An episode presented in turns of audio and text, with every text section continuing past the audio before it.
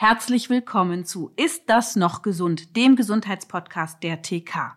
Ich bin Dr. Jael Adler, Ärztin für Haut- und Geschlechtskrankheiten, Venenheilkunde und Ernährungsmedizin mit eigener Praxis in Berlin. In meiner Praxis sehe ich tagtäglich Menschen mit Hautkrankheiten, mit Allergien, aber auch mit Darmproblemen. Manchmal ist auch die Frage, vertrage ich irgendetwas nicht? Und dann kommen sie zum Hautarzt und ganz oft stelle ich dabei fest, oh, im Darm, da ist eine Schieflage von lieben zu bösen Bakterien. Deswegen beschäftige ich mich tatsächlich sehr gerne mit dem Mikrobiom, mit den Darmbakterien, weil sie einen großen Einfluss auf unsere Gesundheit und auch auf die der Haut haben. Autoimmunerkrankungen, Depressionen, Reizdarm, Übergewicht, Krebs, Allergien, all das kann auch mit einem gestörten Darmmikrobiom zusammenhängen. Wir sprechen heute darüber, warum auf einmal die Darmflora so viel Aufmerksamkeit bekommt in allen Fachbereichen der Medizin, welche Behandlungsmöglichkeiten sich für uns Ärzte auftun und was wir auch selber tun können, um unsere Milliarden von Mikroorganismen zu hegen und zu pflegen und in einem gesunden Gleichgewicht zu halten. Ich habe dazu wieder einige Fragen von meinen Hörerinnen und Hörern gesammelt und bei der Einordnung hilft mir die Frau, die schon seit fast 20 Jahren sagt, Leute, diese Darmbakterien, die sollten wir ein bisschen ernster nehmen.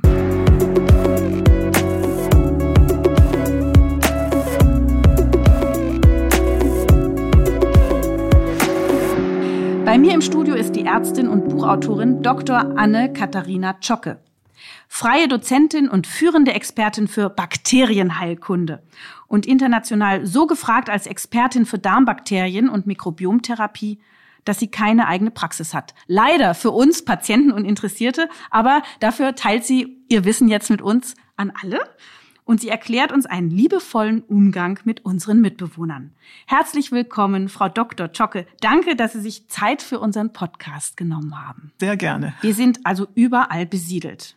Besonders viele Bakterien haben wir im Darm, aber wir haben ja auch auf der Haut, auf den Schleimhäuten, in der Lunge Bakterien. Und jetzt gibt es sogar Untersuchungsergebnisse, dass man im Urin doch nicht so steril ist und auch nicht im Fruchtwasser, wie es immer gedacht wurde, sondern selbst da gibt's Bakterien.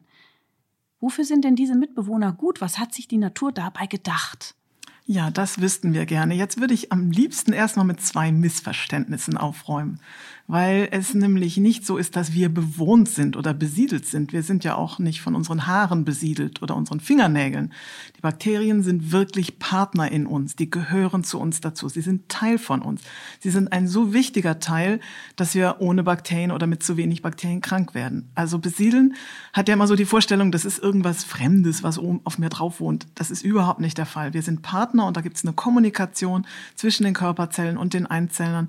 Das Verhältnis ist ungefähr 1 zu 3, also drei Einzeller zu einer Körperzelle wenn man das überhaupt zählen kann, da habe ich immer so meine Fragen. Ich habe auch mal gelesen tatsächlich, dass äh, in uns mehr Bakterien wohnen als auf die gesamte Weltbevölkerung sozusagen in Zahlen. Ja, ach, diese Zahlen, was, was sagt uns das schon? Ne? Das hat schon der Anthony von Leuwenhoek, der Holländer, der im 16. Jahrhundert zum ersten Mal Bakterien beschrieben hat, der hatte schon diesen Vergleich von einer Handvoll Erde, Waldboden hat mehr Bakterien als Menschen auf dem Planeten Erde wohnen. Wichtiger als die Zahl ist zu verstehen, dass sie bedeutsam sind. Also wir Homo sapiens nehmen uns ja immer so ein bisschen wichtig und als Mittelpunkt der Erde. Aber was die Bakterien anbelangt, dürfen wir da ein bisschen Bescheidenheit üben, weil die Bakterien waren schon länger auf dem Planeten und sie sind eigentlich, naja, das klingt jetzt ein bisschen erniedrigend, aber eigentlich sind sie fast, na, sie sind mindestens genauso wichtig wie unsere Körperzellen, die Chromosome enthalten. Aber das erstmal noch das ähm, zweite Missverständnis, damit wir wissen, auf welcher Basis wir miteinander reden. Sie sagen die Guten und die Bösen und die Lieben und so. Das unterscheide ich nicht, weil eine moralische Instanz wie gut und böse oder richtig oder falsch oder lieb oder schrecklich oder das sind ja Urteile. Um ein moralisches Urteil zu fällen, muss man ja sagen, jemand hatte die freie Wahl. Also diese Bakterie entscheidet mich jetzt gesund zu machen und diese entscheidet mich krank zu machen. Aber das geht nicht. Bakterien richten sich nach den Lebensumständen und die sind einfach, die sind präsent. Und ich glaube, der erste wichtige Schritt zum Verständnis auch für unsere eigene Gesundheit ist, dass wir aufhören zu werden und zu urteilen. Kann man denn wenigstens sagen, es gibt krankmachende und gesundmachende Bakterien? Noch nicht mal das kann man sagen. Denn man weiß durch die aktuelle Forschung, dass dieselben Bakterien, die wir zum Beispiel im Darm haben, je nach deren Umgebungsmilieu, eine Wirkung haben, die uns gesund sein lässt. Und dieselben Bakterien können aber auch im selben Raum Wirkung haben, die krank machen lässt. Also da müssen wir völlig umdenken. Es geht um ein Miteinander, es geht um Kriterien wie Vielfalt, Fülle und Kooperation der Einzeller und der Körperzellen miteinander. Es geht um ähm, eine Vernetzung und um das Verständnis, dass der ständige Dialog der Einzeller mit unseren Körperzellen entscheidend ist für die Gesundheit. Wie ist man überhaupt auf die Idee gekommen, dass Bakterien äh, so einen wichtigen Einfluss haben auf unsere Gesundheit? Also es ist so, dass man natürlich Einzeller schon kennt, seit es historische Überlieferungen gibt. Nur dass man das nicht so im Detail hm, beschrieben hat, wie wir das heute können. Und dann gab es die Forschung des 19. Jahrhunderts, wo man auf Petrischalen, Agar-Agar-Lösungen dann Bakterien aufgetragen hat und geguckt hat, was wächst denn da. Also man hat Bakterien wachsen sehen und die wurden also zu kleinen Familien oder Gruppen oder Gesellschaften.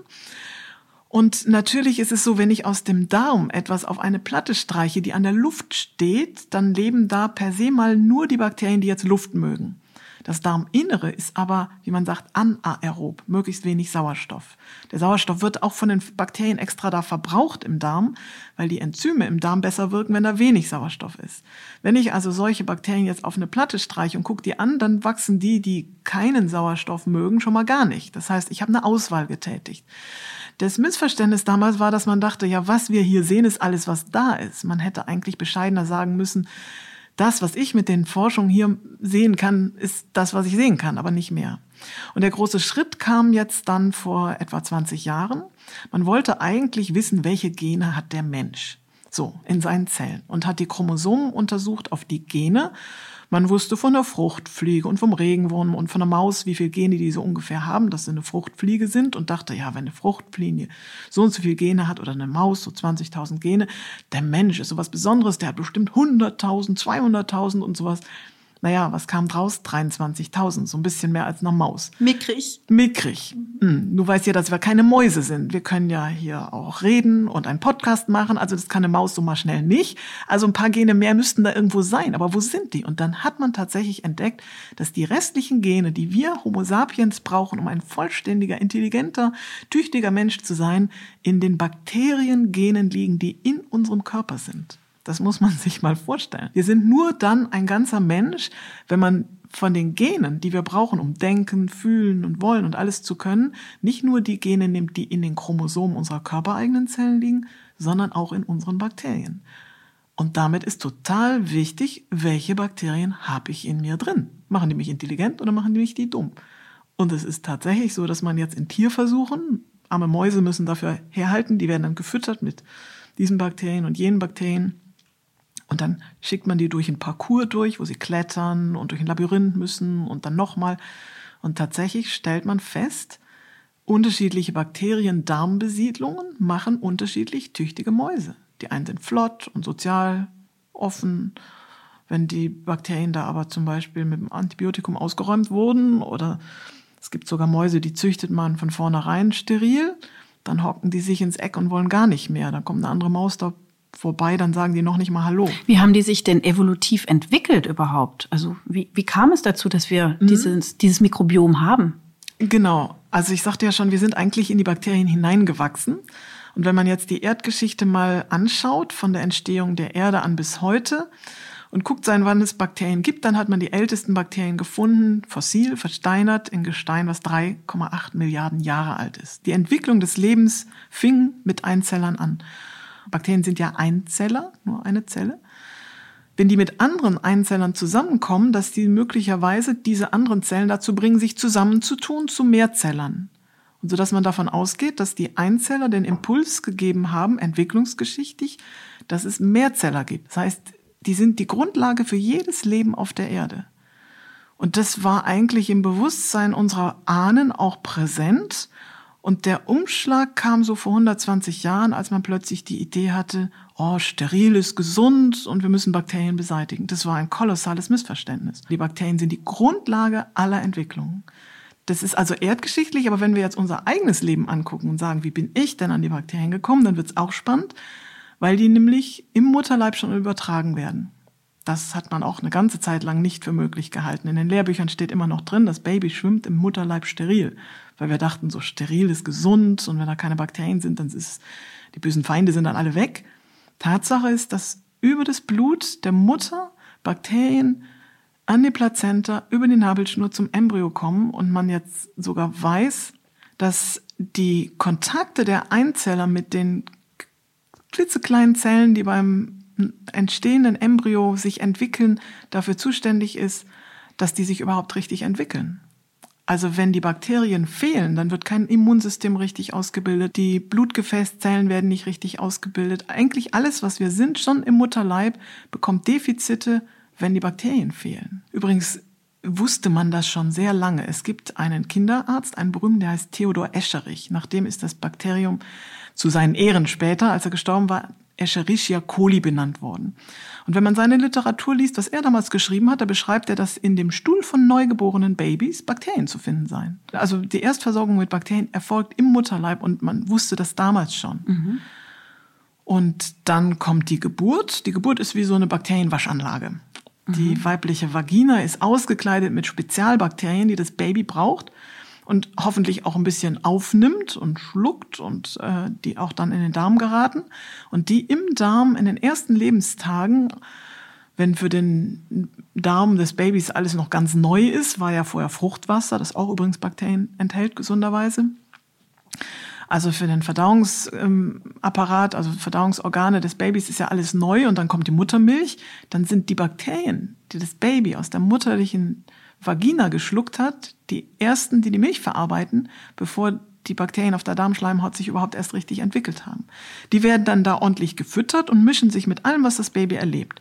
Also natürlich ist der Papa hoffentlich dabei, der gleich die äh, Hand auf den Bauch des Babys legt, es streichelt, die Oma und die mhm. Angehörigen.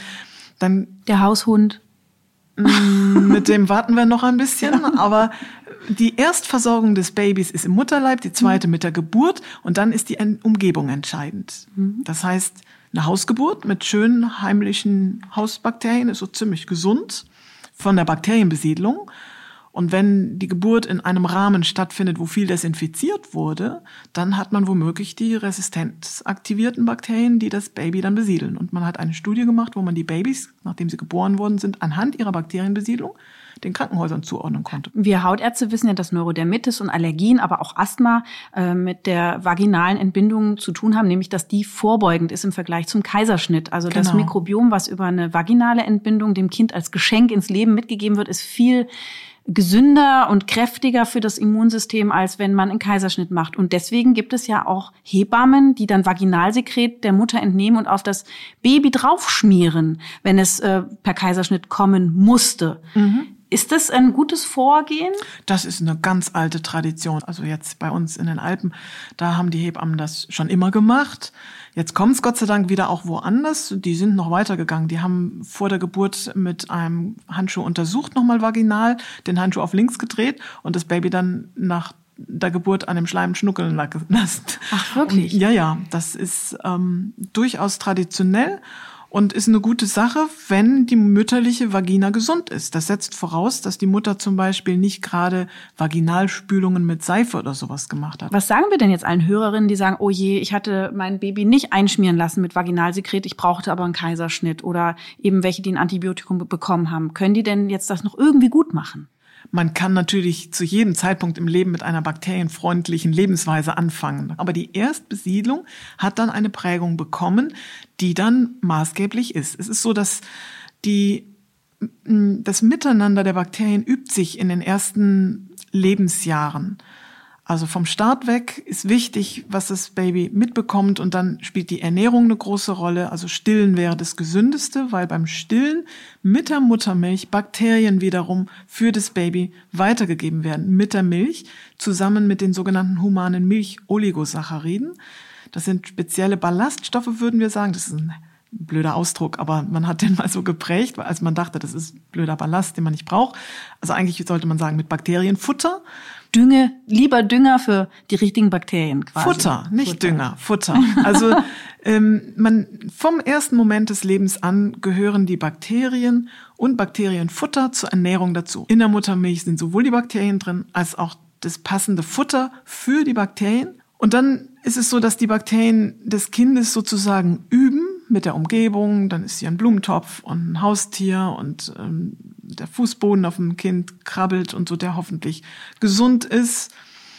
Und ähm, dann üben die Bakterien, kann man sich so bildlich vorstellen, das Miteinander mit den Körperzellen. Und es dauert etwa drei Jahre, bis das sogenannte Mikrobiom, also die Gemeinschaft aller Einzeller eines Lebensraumes, zum Beispiel eines Kindes, sich stabilisiert haben. Und dann hat man seinen persönlichen Fingerabdruck. Dann hat man normalerweise seine Bakterienbesiedlung, die so ein, ein Imprint sind, so einen Fingerabdruck, den man als stabile Basis durch sein ganzes Leben lang mitnimmt.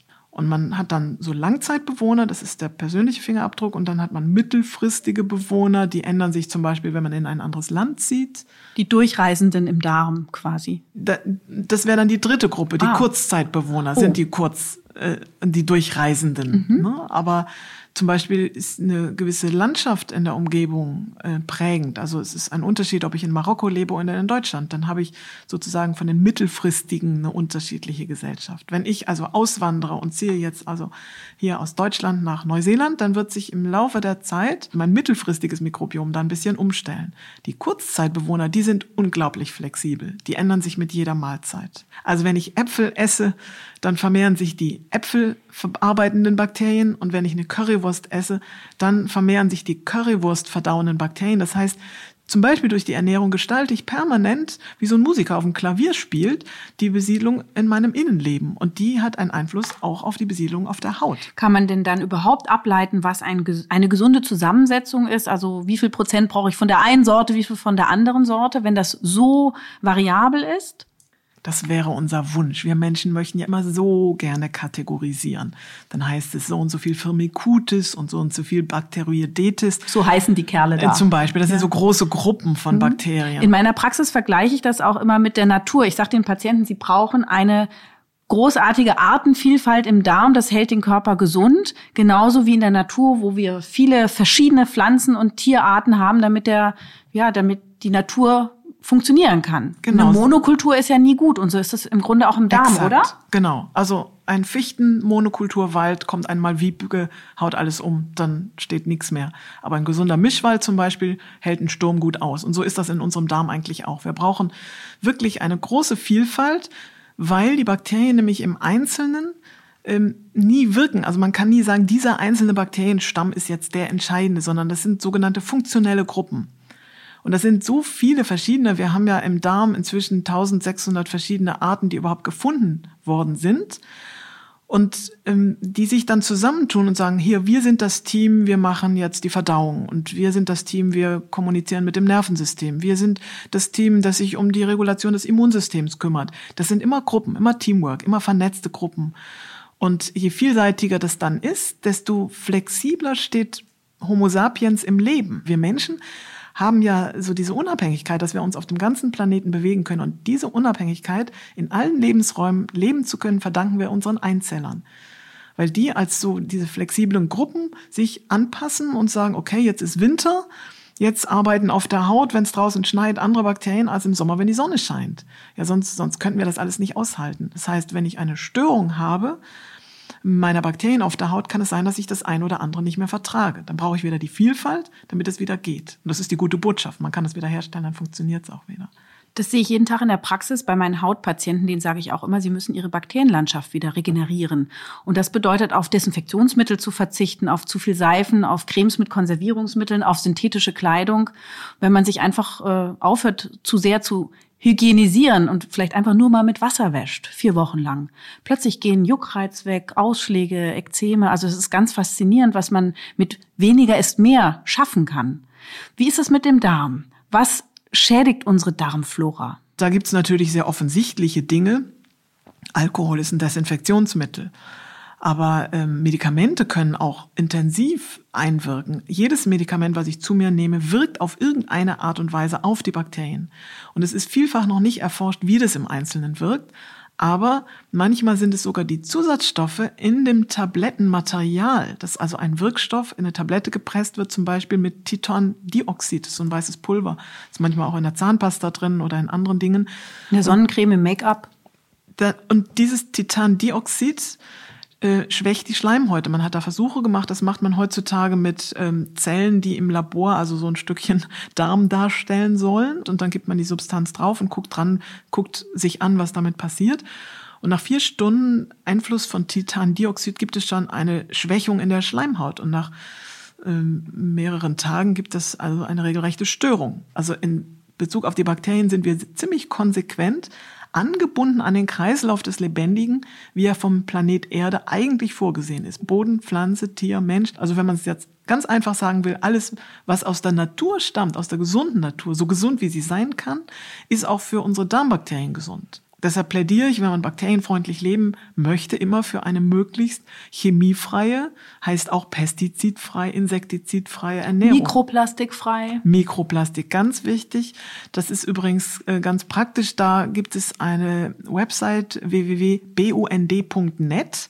Der BUND hat sich da äh, vor vier, fünf Jahren schon sehr aktiv drum gekümmert, in welchen Kosmetika ist Mikroplastik drin, hat die Firmen angeschrieben und man kann da ablesen, wie weit die Firmen reagiert haben. Also wenn man jetzt sich was Gutes tun möchte, dann könnte man zu Hause mal hingehen und alles, was man so im Laufe des Tages also Essen ist klar, haben wir gesagt, ne? alles, was man im Laufe des Tages so braucht, ja, das Deo, die Zahnpasta, Mundspülung oder Tabletten, alles mal vor sich hinlegen auf den Tisch und das Kleingedruckte lesen. Was macht das eigentlich?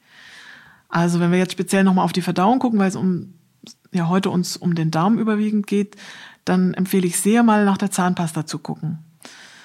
Weil viele Zahnpasten antibakteriell ausgestattet sind, immer noch, obwohl es völlig klar ist, dass die Bakterien eine Grundlage sind, auch im Mund. Wir haben verschiedene Bakterien auf den Zähnen, im Zahnzwischenräumen, auf den Schleimhäuten, auf dem ähm, auf den verschiedenen Bindegeweben, auf der Zunge, am Zahnfleisch. Das sind verschiedene Bakteriengesellschaften. Wir haben überall im Körper so Landschaften mit verschiedenen Besiedlern. Und die haben alle ihre Teams. Und dann kann man sagen, wenn da jetzt zum Beispiel so ein antibakterielles Mundwasser genommen wird, dann wischt man das alles mal weg. Also antibakterielle Mundwasser würde ich mal weglassen.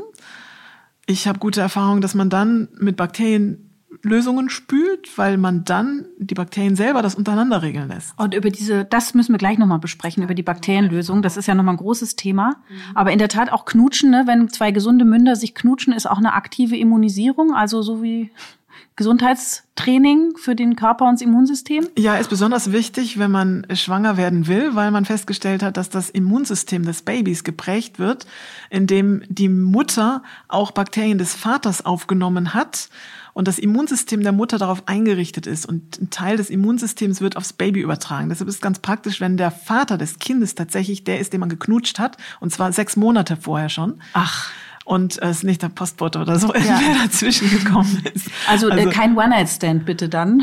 Naja, um also die gesunde Ausstattung fürs Baby da geht. ich mich jetzt mal raus.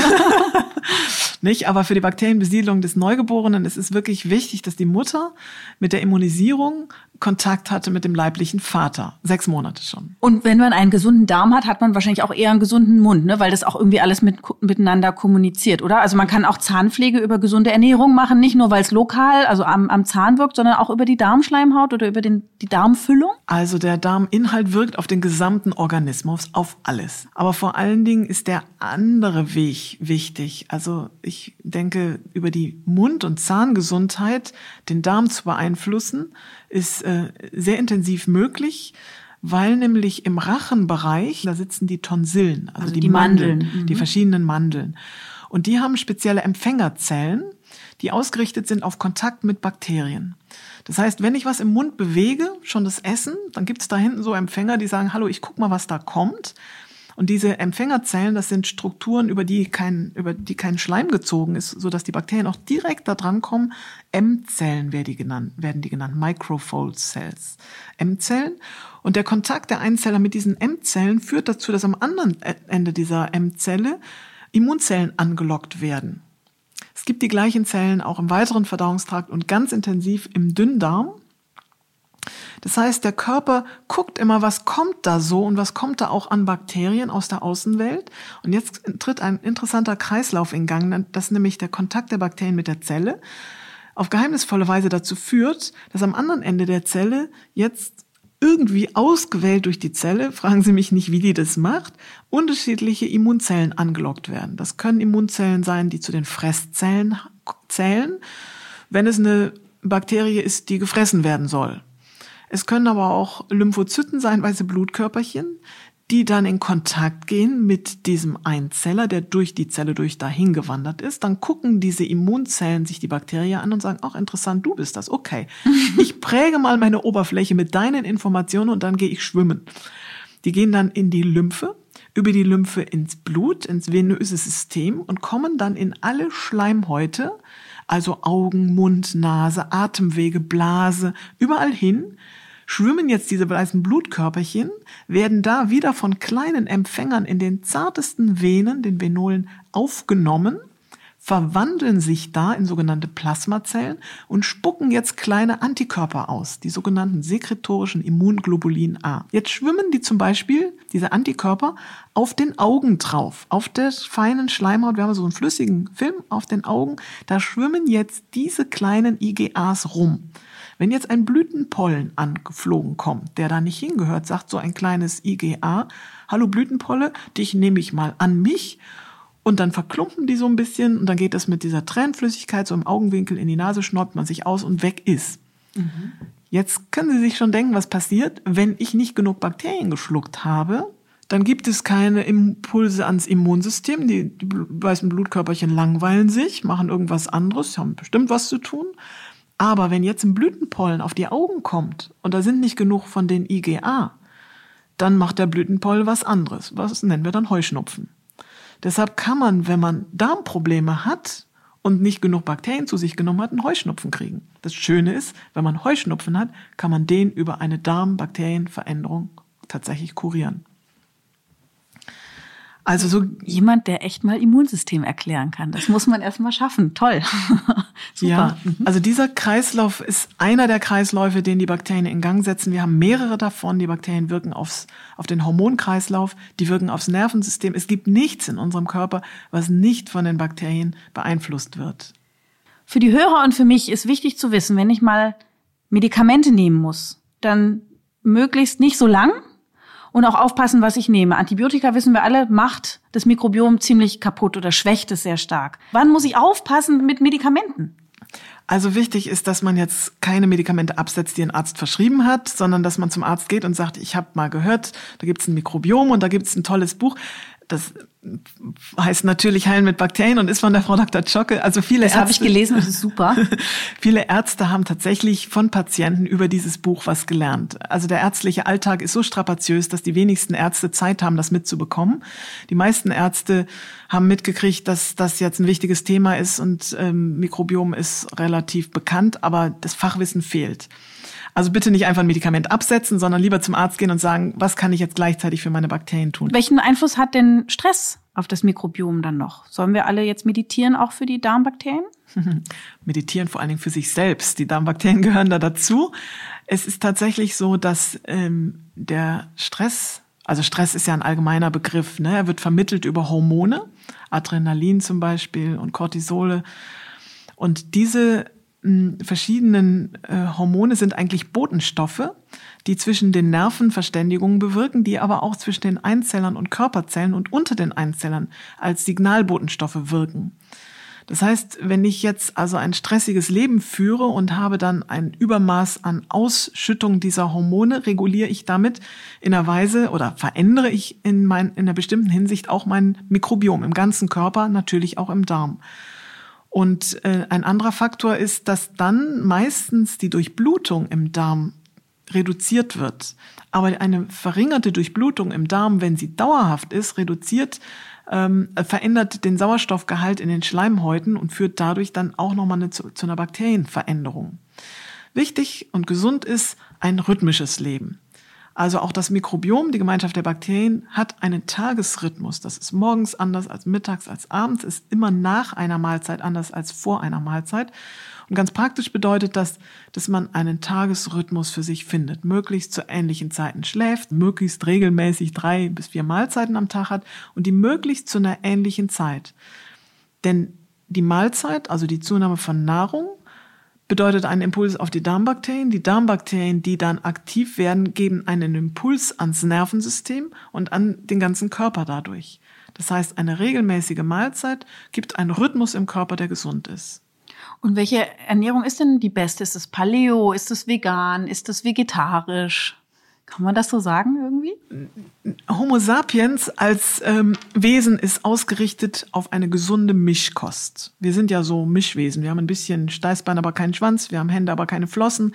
Wir haben eine Nase, aber keinen Rüssel. Also wir Menschen haben von allem ein bisschen, aber nicht extrem. Und so ist das mit der Ernährung auch. Also von allem ein bisschen, aber nichts Extremes. Und ich plädiere immer von Herzen dazu, keine Diät zu machen. Was ist eine Diät? Eine Diät ist etwas, was jemand anders erfunden hat. Lieber gucken, wie kriege ich zu mir selber ein so positives Körperverhältnis, dass ich selber weiß, was mir als Essen gut tut. Denn eine Diät ist ja etwas, was von außen wieder über den Verstand auf den Menschen einwirkt und trennt mich eigentlich von meinem gesunden Körperempfinden. Weil bei aller Liebe zu veganem Idealismus oder Paleoideen, da sind ja immer Ideen dahinter, das ist immer irgendein Prominenter, der das vertritt. Es gibt immer irgendeinen, der schwer krank gewesen ist, genau damit gesund geworden ist. Aber das kann ja für diese eine Person richtig gewesen sein. Jede Person hat ein eigenes Mikrobiom, jede Person hat einen eigenen Lebenswandel, eigene Bedürfnisse und danach die Ernährung anzupassen, ist das Optimale. Dann kann man gucken, ist es jetzt Winter, dann esse ich lieber eine heiße Gemüsesuppe, ist es Sommer, esse ich einen Rohkostsalat. Also wirklich den Mut aufbringen, zu hinzuspüren zu seinem Körper, was fühle ich eigentlich? Was möchte ich jetzt? Der Appetit ist das Signal dafür, dass der Körper uns geben kann, was er braucht. Also wenn ich jetzt Appetit habe auf getrocknete Aprikosen und eingelegten Hering und meinetwegen Bohnen, kann es sein, dass ich einen Magnesiummangel habe und der Körper durch seinen Appetit signalisiert mir, nimm mal was zu dir, was viel Magnesium hat. Es ist schon Teil der Heilung für viele kranken Menschen, wieder eine gesunde Beziehung zum eigenen Körper zu bekommen. Wirklich zu spüren, wonach ist mir heute zumute? Zu spüren, fühle ich da überhaupt noch was? Oder habe ich schon so viel Diäten gemacht, dass ich gar nicht mehr weiß, was mein Körper braucht? Also das ist ein Schritt in die Genesung, auch für den Darm, speziell für den Darm, in dieses Gefühl wieder reinzukommen, was möchte ich persönlich essen? An dieser Stelle gibt es jetzt bestimmt Leute, die sagen, oh, ich habe jetzt Lust auf Burger und Pommes. Mhm, gut. Ähm, dann kann man ja einen Bio-Burger nehmen ja, und kann die Kartoffeln schnipseln und mit gesundem Olivenöl in der Pfanne ein bisschen rösten oder mit Butter, ist nichts gegen einzuwenden. Wenn jemand natürlich nur noch Schokolade isst, dann ist es eine Monokultur, das mögen die Bakterien nicht. Alles klar, dann ist das an der Grenze zur Suchtkrankheit. Das muss man abgrenzen. Wenn man das Gefühl hat, man hat eine Gier nach etwas, was man nicht mehr beherrschen kann, dann ist man suchtkrank. Dann braucht man eine andere Therapie. Aber mh, mm, das, ich plädiere immer dafür, das in die eigene Verantwortung zu geben, um de, um jedem seine Kompetenz für den eigenen Organismus zurückzugeben. Das ist der erste Schritt in die Heilung. Und ich brauche nicht jemand anders, der mir sagt, was mir gut tut, sondern ich darf selber in meinem Leben entscheiden, was mir gut tut. Das kann eine Übergangsphase sein, wo man das erstmal nicht findet. Dann ist es nicht schlecht, den Verstand einzuschalten. Aber Homo sapiens braucht eine Mischkost von allem etwas und was die Oma auf dem Tisch hatte, nämlich die Gemüsesuppe vorweg und dann eine Kartoffel und ein Salat und ein Gemüse und ein bisschen Fleisch, das war in Ordnung. Schwierig ist es mit den Einseitigkeiten. Und in dem Moment, wo man etwas komplett weglässt aus dem Speiseplan und isst gar nichts mehr von dem oder dem, dann verhungern bildlich gesprochen die zugehörigen Bakterien im Darm, tun auch nicht mehr das, was sie sonst an Funktion zum Hormonhaushalt oder Nervensystem oder so zu tun haben oder Immunsystem. Die verhungern dann und verringern sich an Anzahl und dann kriege ich Defizite auf einer anderen Ebene. Also ich plädiere dafür, von allem in Maßen zu essen je nach Tageszeit und auf die Körperintelligenz hören. Das ist das, was Sie sagen und nicht radikal sein. Genau. Jeder Ernährungsfanatismus ist ungesund. Und im Grunde genommen ist eine Diät ein Stress. Jeder Stress schüttet wieder Cortisol aus. Oh Gott, jetzt habe ich heute was gegessen. Ähm, Oma hatte Geburtstag und jetzt stand da der Kuchen und dann habe ich den Stress. Entweder ich, ich setze mich daneben und guck zu, wie die anderen Kuchen essen, habe ich einen Stress. Oder ich esse den Kuchen, habe ich einen Stress, weil ich Kuchen gegessen habe. Na, das kann man sich sparen. Ne? Das Leben soll Spaß machen, Freude machen. Essen ist Genuss, ja. Genussvoll das Essen, was einem Spaß macht. Da freuen sich alle Bakterien und schütten Serotonin aus ohne Ende. Das tun die nämlich auch im Darm. Die Glückshormone. Die Glückshormone. Und die gehen ins Gehirn und dann sprüht man vor Begeisterung. Dann hat man eine schöne Ausstrahlung. Wunderbar. Ja, das macht doch schön. Ne? Gut ernähren, glücklich ernähren, glückliche Bakterien machen richtig knackig schön. Das lohnt sich. Jetzt haben wir schon eine ganze Menge Tipps bekommen und dazu haben wir eine Hörerinnenfrage eine Frage zu Darmflora. Ähm, ich leide unter Blähungen und Blähbauch seit über einem halben Jahr. Jetzt habe ich gehört, dass man Weizenkleie vor dem Schlafengehen zu sich nehmen soll. Das habe ich gemacht ähm, und dadurch haben sich meine Blähungen und Blähbauch gebessert. Ähm, womit hängt das zusammen? Danke. Weizenkleie ist das klassische Ballaststoffmittel. Früher hat man das Getreide mit dieser Kleie zusammen vermahlen, das nennt man dann Vollkornmehl und damit hat man gebacken und dann wurde mit dem Essen eines solchen Vollkornbrotes der Körper versorgt, nicht nur mit dem Essen für die Körperzellen, sondern mit den Ballaststoffanteilen für die Bakterien. Und wir müssen bei jedem Essen bedenken, dass wir unsere Bakterien mitfüttern dürfen. Der moderne Mensch nimmt äh, etwa 15 Gramm Ballaststoffe zu sich. Richtig gut wären 100 Gramm Ballaststoffe, das schafft kaum einer. Aber wenn es schon 30 bis 50 Gramm Ballaststoffe sind, dann ist mit den Bakterien im Darm schon gedient. Von Natur aus hat alles, was Mutter Erde hervorbringt, ein Apfel und ein Vollkorn und ein Gemüse und ein Getreide, hat beides. Futter für unsere Zellen, Futter für unsere Einzeller. Das heißt, die Weizenkleie ist jetzt eine massive Bakterienfutterversorgung und deshalb wirkt das so gut. Die kann man abends einnehmen, die kann man auch zu anderen Tageszeiten einnehmen, was aber natürlich langfristig schmackhafter ist, weil die Mischung von Weizenkleie mit Wasser oder Milch ist so, so ein bisschen was mit Styropor oder Presspappe. Ähm, was langfristig sinnvoller ist für die Ernährung, sich so zu ernähren, dass bei jedem Essen das Bakterienfutter gleich dabei ist. Und das ist also im weitesten Sinne eine an Kohlehydrate reiche Ernährung, also viele Gemüse, also auch mal Bohnen und äh, Gemüse, wo Faserstoffe mit dabei sind und Äpfel, eigentlich alles an Obst und Gemüse und Vollwertnahrung, ähm, die es so gibt. Weizen ist ja oft in der Kritik. Ist das nicht ein Problem jetzt, wenn man dann Weizenkleie auch zu sich nimmt? Der Weizen ist in der Kritik wegen seines Eiweißgehaltes, nämlich des Gluten. Gluten ist das berühmteste Eiweiß und ist in verschiedenen ähm, Teilen Gliadin und Glutenin im Getreide vorhanden. Und in den letzten Jahrzehnten ist besonders äh, die Weizen-Eiweiß-Kategorie angezüchtet worden oder vermehrt ins Getreidekorn reingezüchtet worden, die den Kleber im Getreide ausmacht. Also das Getreide zusammenklebt und die Brotscheibe nicht auseinanderkrümelt, ist diesem Eiweiß zu verdanken. Das heißt, da ist ein Klebereiweißanteil drin, der zu unseren Körperzellen nicht wirklich passt. Die Lösung ist, dass man ein Getreide wählt, was nicht so gezüchtet worden ist und auch nicht so verbacken worden ist. Da kommen dann bei den Weizenprodukten im konventionellen sogar noch Zusätze ähm, mit rein, dass also so ein Weizenbrötchen aus einer ähm, Tankstelle mit ähm, diversen Zusätzen verbacken wird, die einen Feuchtigkeitsgrad künstlich hochhalten sollen und die ähm, Reifungszeit des Brötchens verkürzen vor der eigentlichen Backphase und solche Dinge oder damit man sie tiefgekühlt, tiefgekühlt transportieren und irgendwo aufbacken kann. Das alles sind Dinge, die eigentlich zum Inneren des Menschen nicht passen und deshalb Schwierigkeiten machen. Also von daher, ich esse nur aus dem Bioladen, ich kaufe mein Brot von einem Biohof, äh, den eine eigene äh, Mühle haben und eine eigene Backstube. Das schmeckt göttlich bei uns. Und dann also, sind auch Weizen, ist Weizenkleie dann auch in Ordnung? Und interessanterweise wird dieses Brot sogar von Leuten vertragen, die eine Glutenunverträglichkeit haben, angeblich. An welchen Symptomen erkenne ich denn jetzt, ob mein Mikrobiom im Darm gestört ist und was macht denn dann der Arzt mit mir? Also ich kann natürlich selber bei mir schon mal einiges ablesen, weil die gesunde Darmfunktion merkt man nicht. Wir schlucken etwas, das verschwindet im Magen und gesunderweise merkt man dann nichts mehr. Vom Magen nicht, vom Darm, der arbeitet weiter, während ich am Schreibtisch sitze oder spazieren gehe. Das ist wunderbar, der kann das allein. Wenn ich vom Bauch was merke, Krämpfe, Blähungen, Schmerzen, stimmt schon was nicht. Und die Wahrscheinlichkeit ist groß, dass es mit den Bakterien zusammenhängt.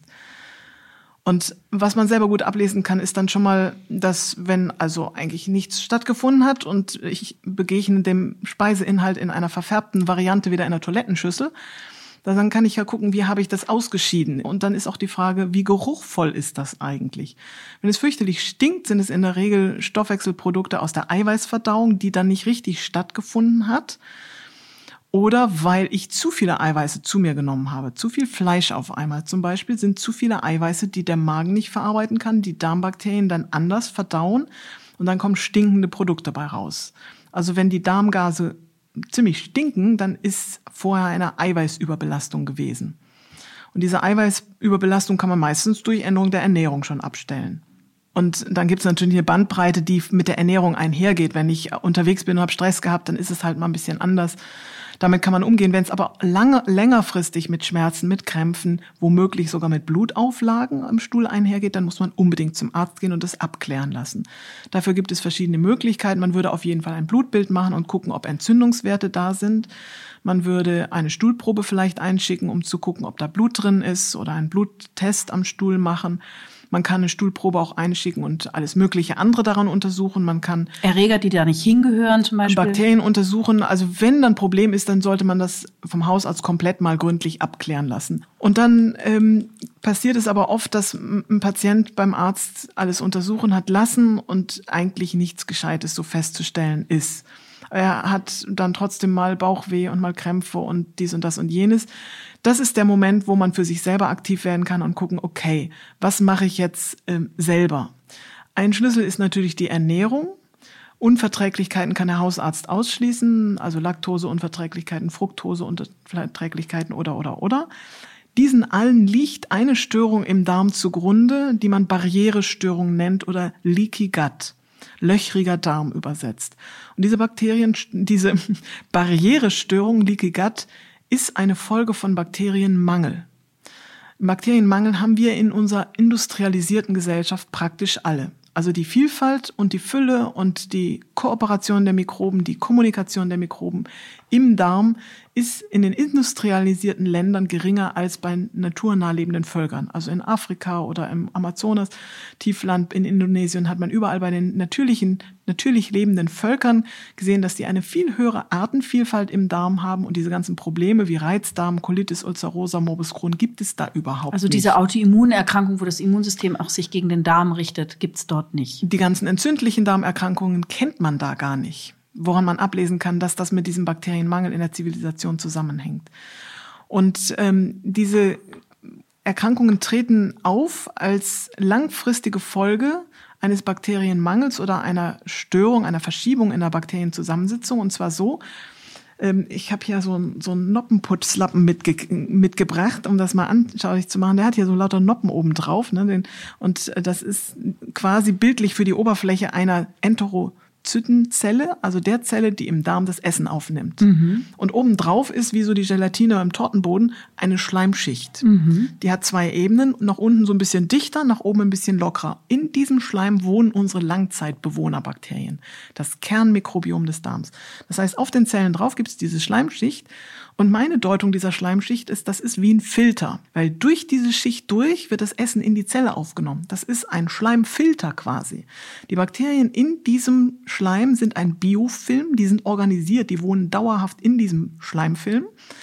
Und die gucken sich jetzt quasi an, was kommt da an und machen die Feinverdauung. Weil das, was im Dünndarm angekommen ist, ist ja vorverdaut. Die Kohlehydrate durch den Speichel, die Eiweiße im Magen, dann kommen die Bauchspeicheldrüsen und Gallensäfte dazu, die spalten das alles schon in Ministückchen und der Rest wird jetzt von den Bakterien hier fein verdaut, damit es dann in die Zelle übergehen kann.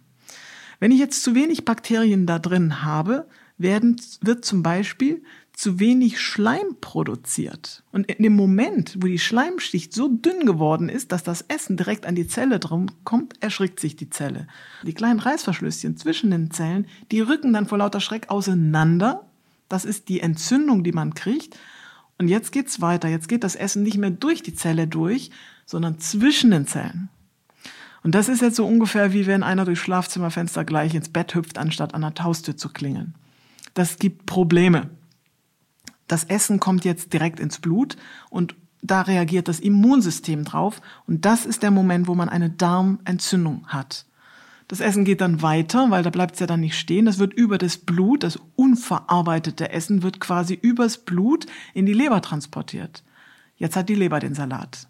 Und wenn jetzt die Leber diesen ganzen Kram abkriegt, dann kommt es zu einer Verschiebung im Leberstoffwechsel. Der wiederum betrifft den Fettstoffwechsel. Daraus wird dann zum Beispiel ein Diabetes langfristig oder ein Übergewicht wird daraus. Aber vor allen Dingen kommt es zur Vermehrung von Entzündungszellen. Und diese Entzündung kann sich jetzt auf den gesamten Körper ausweiten. So ist der Zusammenhang zwischen den Darmbakterien und zum Beispiel einer Blasenentzündung, die ich immer wieder kriege. Alkohol gehört für viele zum Leben dazu. Wie schlimm ist das für unsere lieben Darmbewohner? Das kommt natürlich ganz drauf an, welcher das ist. Alkohol ist generell ein Desinfektionsmittel. Das heißt jetzt nicht, dass man mal nicht ein Gläschen Wein trinken kann. Wein ist ja ein Fermentationslebensmittel. Da sind ja sogar Botenstoffe von Signalbotenstoffe von Bakterien mit drin. Und also Bier, Bierchen zum Beispiel, ja? Oder? Bier sind äh, Bierhefen drin. Das ist eigentlich auch ein Heilmittel gewesen. Wein war auch mal ein Heilmittel. Das ist natürlich wie alles im Leben eine Frage der Dosierung. Je mehr man zu sich nimmt, desto desinfizierender ist es dann auch tatsächlich. Also Alkohol ähm, in jeder Form tötet Bakterien ab. Das ist äh, relevant vor allen Dingen bei alkoholischen Mundwassern. Damit zerstört man jedes Mal seine Bakterienbesiedlung im Mund, was bis in den Darm wirkt. Das ist aber auch relevant, wenn ich alkoholhaltige Tropfen als Medikament zu mir nehme. Dass dann unter Umständen die Menge an Alkohol, die ich mit den Tropfen zu mir nehme, schon eine Auswirkung aufs Mikrobiom hat die relevant ist. Also wenn ich dreimal am Tag 30 Tropfen einer alkoholischen Lösung auf die Zunge tropfe, dann hat das eine Wirkung aufs Mikrobiom. Dann müsste man da unbedingt mit Bakterien nochmal nacharbeiten. Und natürlich ist jeder, der ein Übermaß an alkoholischen Getränken zu sich nimmt, ob das jetzt Wein oder Bier oder Schnaps oder sowas ist, wirklich gefährdet, sein Mikrobiom durcheinander zu bringen. Das ist in jederlei Hinsicht ungesund. Vielleicht können Sie da noch mal ganz kurz was zu sagen und dann haben wir schon wieder eine Hörerinnenfrage. Hallo, ich bin Rita. Ich musste kürzlich wegen einer Blasenentzündung Antibiotika nehmen. Eine Freundin hat mir jetzt gesagt, ähm, dass ich danach unbedingt die Darmflora wieder aufbauen muss. Was heißt das genau und wie kann man das machen? Das wäre meine Frage. Ja, diese Frage ist sehr berechtigt. Schön, dass Sie daran denken. Das ist für mich wirklich das Wichtigste nach so einer Antibiotika-Behandlung, dass man seinem Mikrobiom, was ja einmal so einen Schock abbekommen hat, wieder richtig gut aufpäppelt.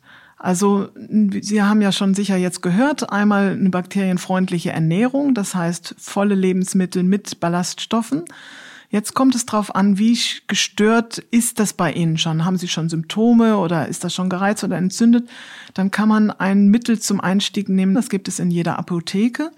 Wobei ich da immer die Variante von Kindern empfehle, weil die keinen Alkohol enthält. Dann nimmt man die Kindervariante mit der doppelten Dosierung und ähm, nimmt das vielleicht die erste Woche mal oder zwei Wochen und dann baut man systematisch wieder auf.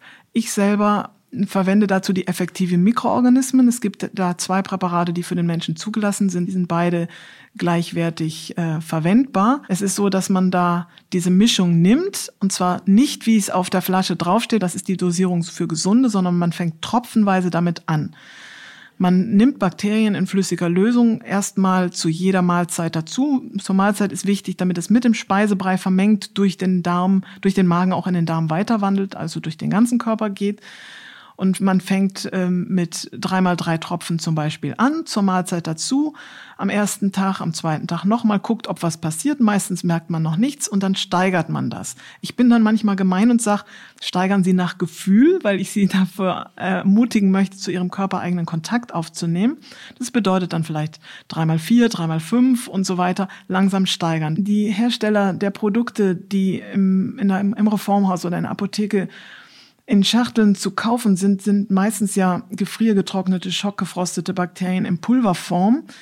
Die geben immer eine feste Dosierung an, in der man das geben sollte. Das kann ich nicht empfehlen, sondern ich würde immer erst mit einer kleinen Menge einsteigen, um dem Körper die Chance zu geben, sich langsam wieder an diese Bakterienzufuhr zu gewöhnen, damit diese Zellen, die im Darm auch reagieren, erstmal wieder gebildet werden. Wir sind da ein ganz dynamisches, flexibles System, was sich erst wieder aufbaut.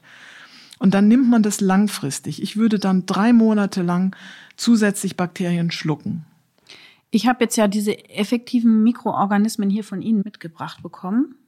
Ich sprühe mir die einfach mal auf die Hand, ja? Ja. Oh. Ich sehe jetzt hier so eine äh, leicht bräunliche, wässrige Flüssigkeit. Ich schmiere sie mir jetzt mal auf die Hand. Das ist übrigens was Gutes, wenn man Juckreiz hat oder einen Mückenstich oder mhm hat, Regeneriert es auch das Mikrobiom auf der Haut? Exakt, genau. Das ist wunderbar für, für Kinder mit Neurodermitis. Das kann man auch ins Badewasser tun. Muss man das Badewasser natürlich nicht zu heiß machen, nicht über 35 Grad macht man sowieso nicht, hoffentlich. Aber auch vorher nicht. Und dann kann das riecht man. so ein bisschen nach Essig. Kann das mhm. sein? Also milchsauer ist das ah. eigentlich. Mhm. Das ist ein milchsaurer äh, also die Stabilisierung der effektiven Mikroorganismen erfolgt über eine milchsaure Fermentation. Und der Unterschied zwischen dieser Mischung und allen anderen ist, das ist ein Team. Da sind 15 Bakterienstämme verschiedener Arten drin, die miteinander kultiviert sind. Das heißt, die haben schon einen Teambildungsprozess hinter sich. Mhm. Die sind also nicht einfach Einzelstämme zusammengemixt in ein Pulver oder in Flüssigkeit zusammen, weil mhm. das sind ja Einzelkämpfe, die man nebeneinander setzt, mhm. sondern diese effektiven Mikroorganismen sind gemeinsam aufgezogen worden. Erst in kleinen Gruppen, dann die kleinen Gruppen zusammen. Das heißt, die kommunizieren untereinander, die sind ein Team, das gesunde Kommunikation betreibt. Und die geben jetzt einen Impuls in dem Lebensraum, wo sie eingebracht werden. Und das unterscheidet die von allen anderen Probiotika grundlegend. Kann denn das auch Nebenwirkungen haben, wenn ich jetzt so eine Bakterienmischung zu mir nehme? Angenommen, ich bin immungeschwächt. Äh, kann das auch schädigend sein? Also das Verhältnis von aufgenommenen Bakterien zu Reaktionen ist eine Frage der Menge die auf das Individuum eintrifft. Also deshalb ist es eigentlich sehr hilfreich, wenn man sehr individuelle Medizin macht an diesem Punkt. Viele Ärzte und auch Heilpraktiker können austesten. Das ist an der Stelle sehr hilfreich. Wenn man das nicht hat, fängt man mit der kleinstmöglichen Menge an. Das wäre einmal ein Tropfen am Tag. Und das macht man auf jeden Fall, wenn man zum Beispiel schwere Erkrankungen des Darmes hat, chronisch entzündliche Darmerkrankungen mit Blut und sowas, dann nimmt man einmal am Tag einen Tropfen und guckt mal ein paar Tage, was passiert, ob man darauf reagiert. Und dann nimmt man zwei Tropfen, einmal zum Frühstück und zum Mittagessen. Dann nimmt man drei Tropfen. Meistens sind die Menschen so, schon so lange krank, dass man dann auch zwei, drei Wochen warten kann mit der Heilung. Und mit der Zeit gewöhnt sich das System dran und dann kann man das auch relativ zügig steigern. Jeder, der eine Störung im Immunsystem hat, muss besonders darauf achten, dass er behutsam vorgeht und mit so wenig wie möglich anfängt, äh, die effektiven Mikroorganismen oder auch andere Bakterien einzunehmen. Bei immungeschwächten Personen, die gezielt medikamentös eine Unterdrückung des Immunsystems haben, wäre ich extrem vorsichtig. Da müsste man wirklich persönlich austesten, ob für die Person zu dem Zeitpunkt das richtig ist. Wenn nicht, gibt es auch Möglichkeiten mit Präparaten, ähm, die nur die Stoffwechselprodukte haben und nicht lebende Bakterien. Da müsste man sich da nochmal erkundigen. Hallo, mich würde das Thema Probiotika-Kapseln interessieren. Und zwar, wo man beim Kauf darauf achten sollte, was macht ein gutes ähm, Probiotikum in Kapseln aus ähm, welche Bakterienstämme sollten vielleicht enthalten sein, wie viele Bakterienstämme sollten enthalten sein. Da gibt es ja völlig verschiedene ähm, oder total viele verschiedene Produkte zur Auswahl und ich bin da total verunsichert bei der Suche ähm, und ähm, würde mich freuen, wenn Sie mir da weiterhelfen können. Diese Verunsicherung ist berechtigt. Wenn man ja im Reformhaus vorm Regal steht, da weiß man ja gar nicht mehr, was man nehmen soll. Zumal äh, aktuell die Forschung auch noch in Richtung geht, dass man jetzt für mein Gefühl irrtümlich die einzelnen Bakterienstämme sucht, die bestimmte Wirkung im Körper haben. Das ist ein Missverständnis. Das Gesündeste, was man haben kann, ist eine Mischung. Und zwar eine Mischung von Bakterien, die lebendig sind, möglichst lebendig sind und die auch tatsächlich miteinander schon kommunizieren. Die üblichen Probiotika in den Schachteln in den Reformhäusern sind ähm, Bakterien, die in einen stabilisierten Pro Prozess gebracht worden sind. Das heißt, die sind gefriergetrocknet und schockgefrostet. Und ähm, dann werden die ja gerne in Kapseln verpackt, weil man sagt, die müssen innerhalb der Kapseln durch den Magen, durch in den Darm weiter wandern. Auch das hat eine gewisse Unlogik, weil wenn Bakterien immer gekapselt sein müssten, um im Darm anzukommen, hätten wir überhaupt keine Bakterien im Darm, denn die sind ja auch so dahin gekommen. Das heißt, das Schlucken von Bakterien ist optimalerweise natürlich mit den Lebensmitteln. Und die überleben dann auch, die, die Säure im Magen, die kommen wirklich da an, wo sie hin sollen. Interessanterweise gibt es keine Studie darüber, was den Bakterien im Magen widerfährt. Wir haben ein Magenmikrobiom, da gibt es viele Bakterien, 120 verschiedene Arten hat man gefunden. Aber wie das den Bakterien ergeht, wenn die im Magen sind und weiter wandern, das weiß man nicht so ganz genau. Dreck scheuert den Magen. Ist das wirklich so? Dazu eine passende Hörerfrage. Es soll für äh, die Entwicklung des Mikrobioms von Kindern ja gut sein, wenn sie mit Haustieren aufwachsen. Was das angeht, sind meine Nichten ziemlich gut davor. Äh, die haben einen Hund, den sie von morgens bis abends streicheln, herzen und auch küssen, auch auf die Schnauze natürlich. Und ähm, da wird mir immer so ein bisschen anders, weil äh, dieser Hund wie alle Hunde natürlich auch sich sehr intensiv mit den Exkrementen anderer Hunde beschäftigt und sich auch sehr gerne unten und hintenrum ableckt. Da denke ich mir, ja, der hat bestimmt eine Menge Mikrobiom, aber äh, ob das jetzt so das gute Mikrobiom für die Kinder ist, ich weiß nicht. Ich bin ja noch so aufgewachsen, dass ich mir die Hände wasche, nachdem ich einen Hunden gestreichelt habe. Keine Ahnung, was besser ist, aber ich find's sonderbar und würde mich ähm, über eine Aufklärung freuen. Sehr gerne. Also das sind ja verschiedene Sachen gleichzeitig. Ich nehme mal das Händewaschen als erstes, weil das so außer Mode geraten ist. Es ist auf jeden Fall immer gut, sich die Hände zu waschen mit Wasser und Seife, bevor man etwas isst. Also bevor man etwas in sich hineinnimmt, weil man ja nicht nur das Essen in sich reinnimmt, sondern auch alle Bakterien, die an dem dran sind, womit man etwas isst. Und da gehören die Hände ganz entscheidend dazu. Also Händewaschen vorm Essen mit Wasser und Seife ist etwas, was man eigentlich wieder einführen sollte, weil es viel zu wenig praktiziert wird. Es ist auch richtig, dass die Vielfalt eines Mikrobioms, speziell auch bei Kindern, wenn sie aufwachsen, angereichert wird durch den Kontakt mit Zimmerpflanzen und Tieren. Also Leben auf dem Bauernhof ist da das gesündeste, was auch in Studien nachgewiesen wurde, die dann zeigten, dass Kinder, die auf dem Hof aufwachsen und an Mutters Rockstoß mit im Kuhstall sind, später weniger Allergien und Asthma und Heuschnupfen entwickeln. Bei dem, was Sie da von dem Hund schildern, habe ich ähnliche Gefühle wie Sie weil nämlich ein Hund nicht nur Bakterien in sich trägt. Bei Tieren gibt es Parasiten, die auf einen Hund passen, aber nicht auf einen Mensch. Und die natürlich ein Hund, der spazieren geht draußen, auch mal aufnimmt von anderen Tieren, der von Kaninchenköttel oder anderen Hundehaufen oder Pferde oder auf dem Land auch mal ein anderes. Ähm, also da hätte ich auch meine Bedenken. Also ich weiß, dass Kinder gerne den Hund knuddeln und knutschen und abküssen. Ich würde dann dafür sorgen, dass dieser Hund bakteriell so gesund ist, dass das möglich ist. Aber wie gesagt, also ich kann nicht das Küssen von Hunden als Aufbesserung der Bakterienvielfalt eines Menschen empfehlen. Es reicht, wenn der Hund in der Umgebung ist, ähm, dass man da durch die Atemluft ja zum Beispiel auch die Bakterien aufnimmt auf eine gesunde Weise, wo der Körper das dann noch besser abfiltern kann. Was halten Sie von Darmreinigung, Darmspülungen? Das bieten ja Heilpraktiker gerne mal an. Die Vorstellung der Darmreinigung kommt aus der Zeit, als man dachte, der Mensch sei steril und steril sei gesund. Vor 100 Jahren hat man ja wirklich geglaubt, dass die Darmbakterien schädlich sind im Körper. Man hat dann tatsächlich versucht, mit Desinfektionsmitteln den Darm zu desinfizieren, um die bösen Schädlinge da zu beseitigen, damit der Mensch länger lebt. Heute wissen wir, dass das auch Unsinn war. Aber dieses Denken, der Mensch hätte da etwas, was geputzt werden müsste innerlich, ist in vielen Köpfen noch vorhanden. Da ist in erster Linie ein Umdenken gefragt. Wir müssen uns innerlich nicht putzen. Ich empfehle da eine behutsamere Vorgehensweise. Denn wenn man das Gefühl hat, dass man innerlich verschmutzt ist, dann ist das tatsächlich meistens etwas auch auf der seelischen Ebene. Diese Darmreinigungen, die dann durchgeführt werden, passieren da, indem ähm, der Darm in wöchentlichen Abständen oder sowas immer wieder gespült wird. Was macht man da? Man spült das gesamte Mikrobiom raus und je nachdem, in welchem Zustand die Darmschleimhaut mit ihrem Biofilm ist, kann das wirklich auch Schäden hinterlassen weil das eine Strapaze ist für den Körper, wenn da jedes Mal wirklich komplett eingegriffen wird.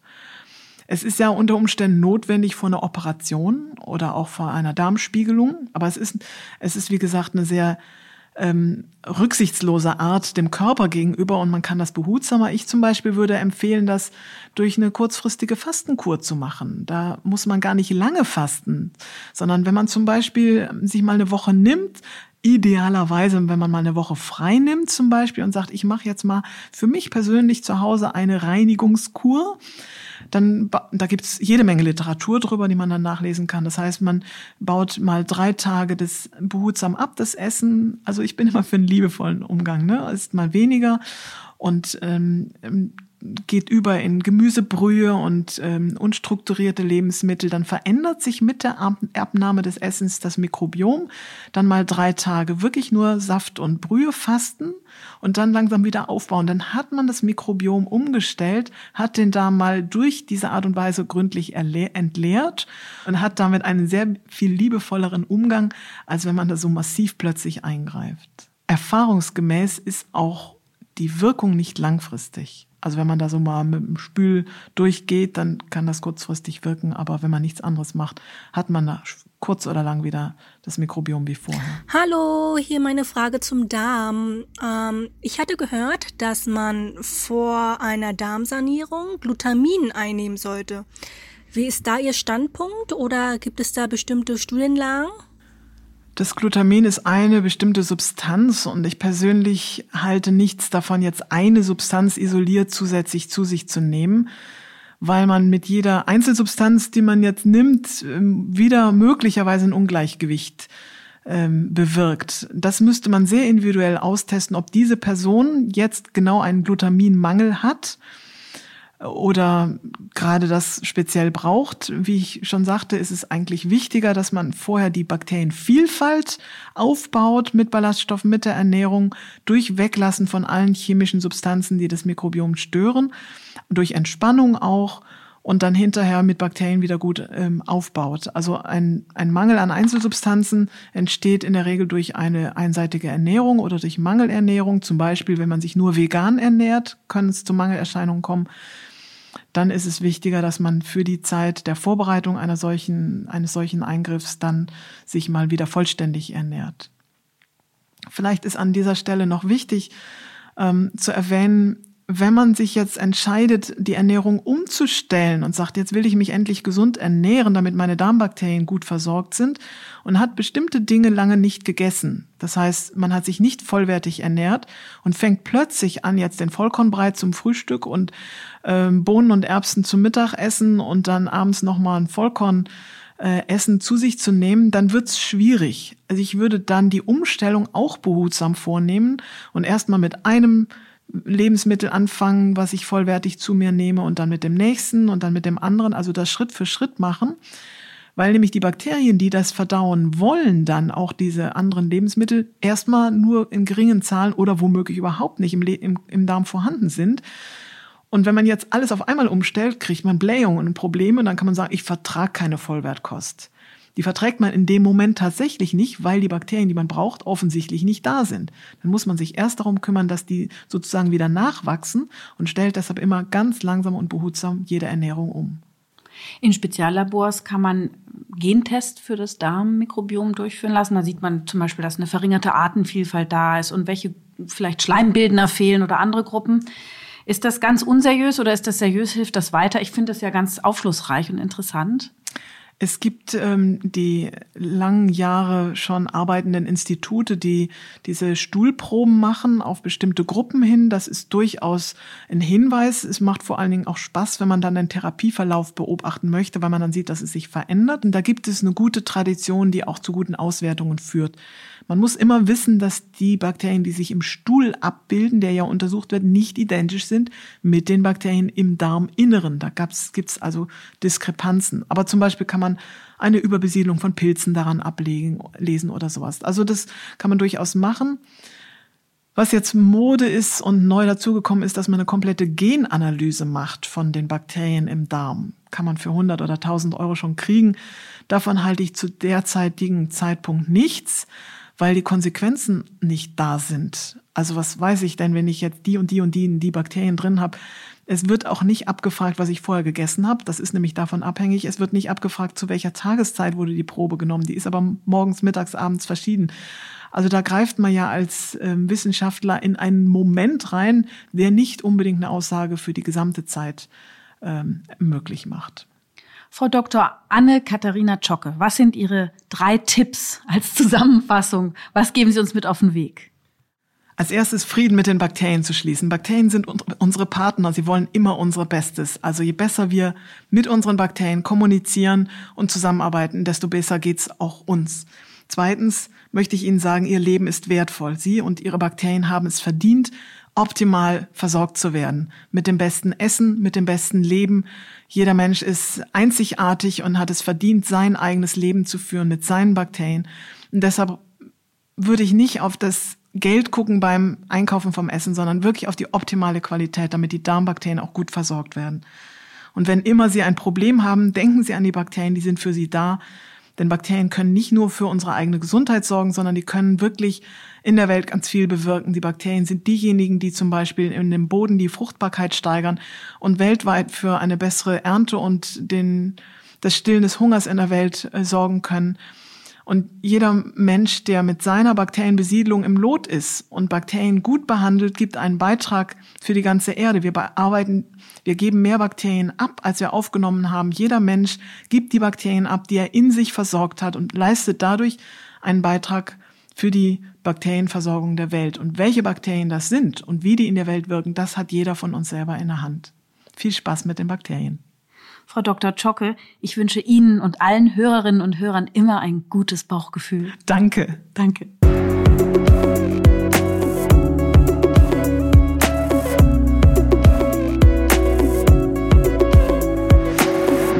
Das war Ist das noch gesund? Der Gesundheitspodcast der Techniker.